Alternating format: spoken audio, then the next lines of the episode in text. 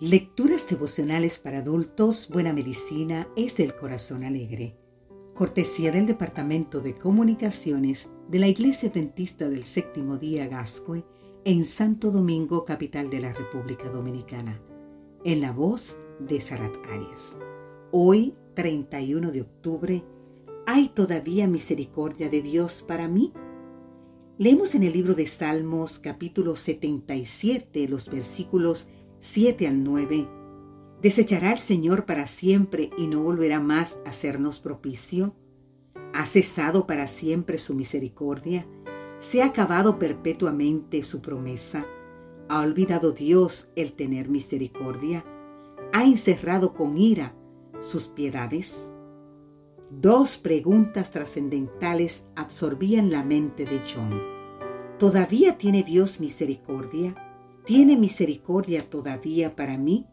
Durante muchos años había vivido sin Dios, siguiendo los deseos de su corazón y practicando toda clase de injusticia. Tanto era así que apenas había quien lo igualara en maldecir, jurar, mentir y blasfemar el santo nombre de Dios.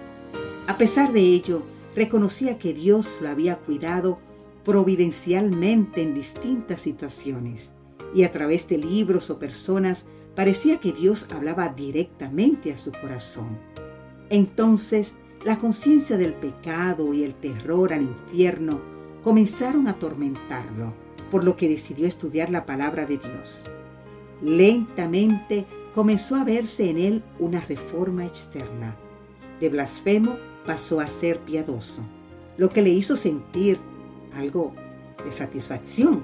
Sin embargo, las dudas y los temores lo acompañaron por mucho tiempo, a la vez que se intercalaban con mensajes esperanzadores de la misericordia de Dios.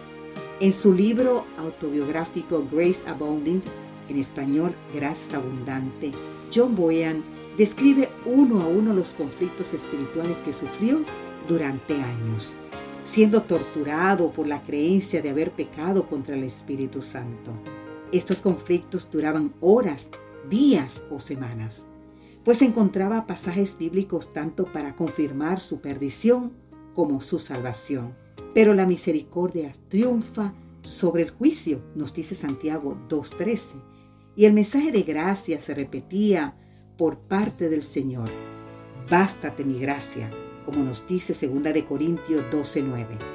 Escuchaba repetidamente, y el que me viene de ningún modo le echaré fuera, en San Juan 6:37.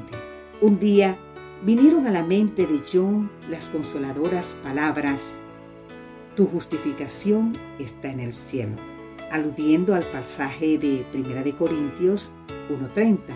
Entonces se dio cuenta que no eran sus sentimientos buenos o malos lo que le aseguraban el perdón, sino la sangre del Hijo de Dios, puesto en Él tenemos redención por su sangre, el perdón del pecado según las riquezas de su gracia, como nos dice Efesios 1.7.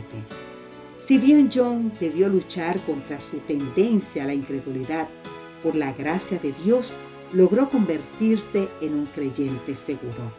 Algunas veces, luego de haber errado, esperaba un castigo de parte de Dios, pero en lugar de eso, hacía nuevos descubrimientos de su gracia.